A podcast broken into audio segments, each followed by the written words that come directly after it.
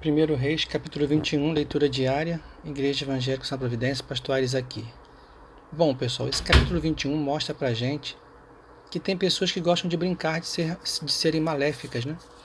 A gente vê aqui o versículo de número 1 que diz: Sucedeu depois disso o seguinte: Nabote, o jezreelita, possuía uma vinha ao lado do palácio que Acabe, rei de Samaria, tinha em Jezreel.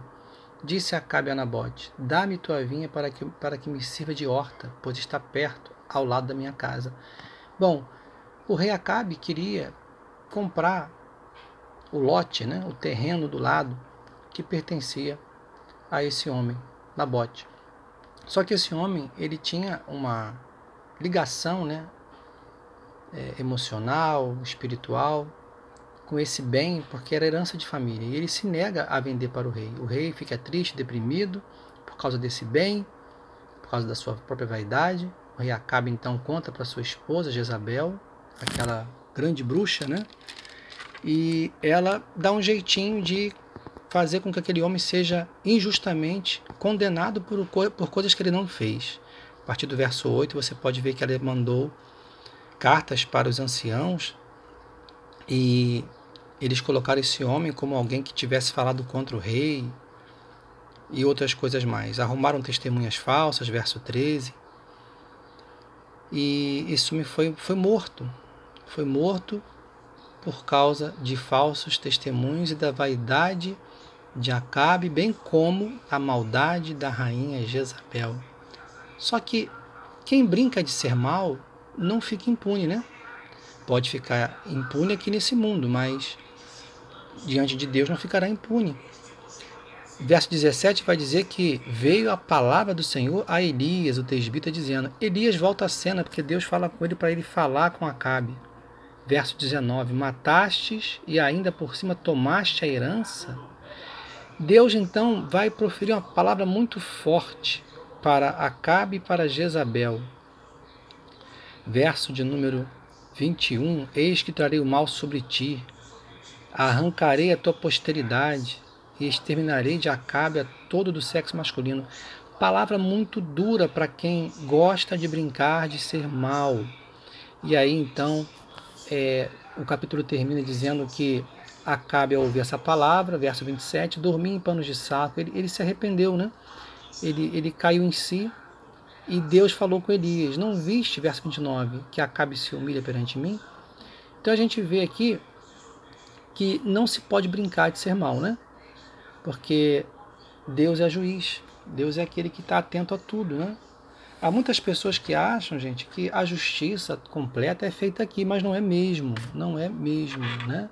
Por isso que o evangelho é pregado, para que as pessoas se afastem daquilo que é errado, deixem o pecado, o seu mau caminho e conheçam a Deus, andem no caminho de Deus.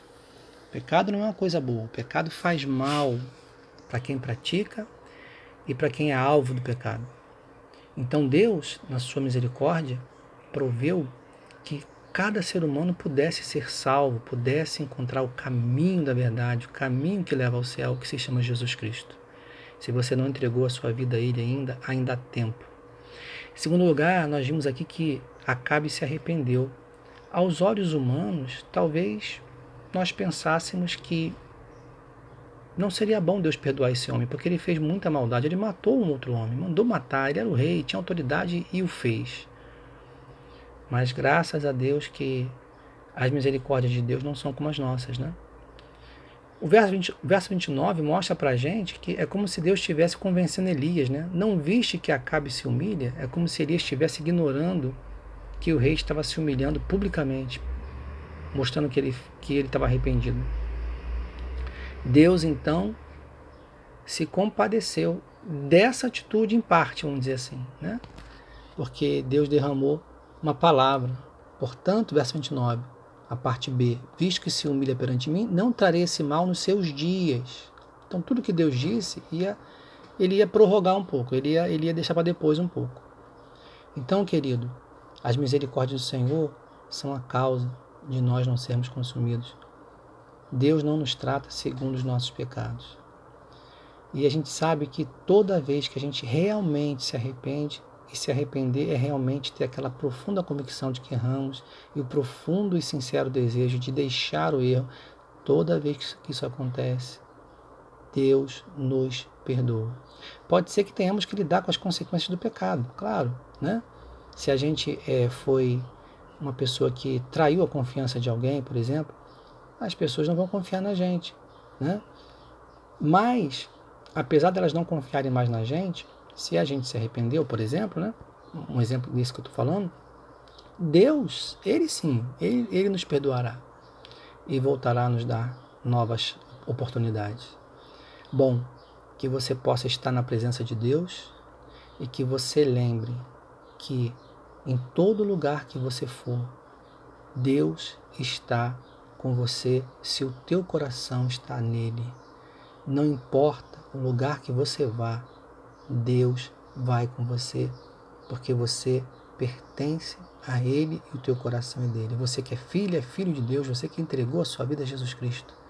Não tema o mal, não tenha medo de nada. Deus te abençoe.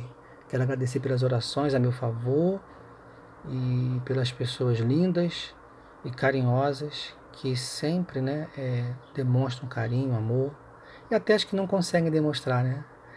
É, mas, que, mas que amam e que são dessa família abençoada, da minha família, a família do povo de Deus. Deus te abençoe e você vai ter um dia abençoado.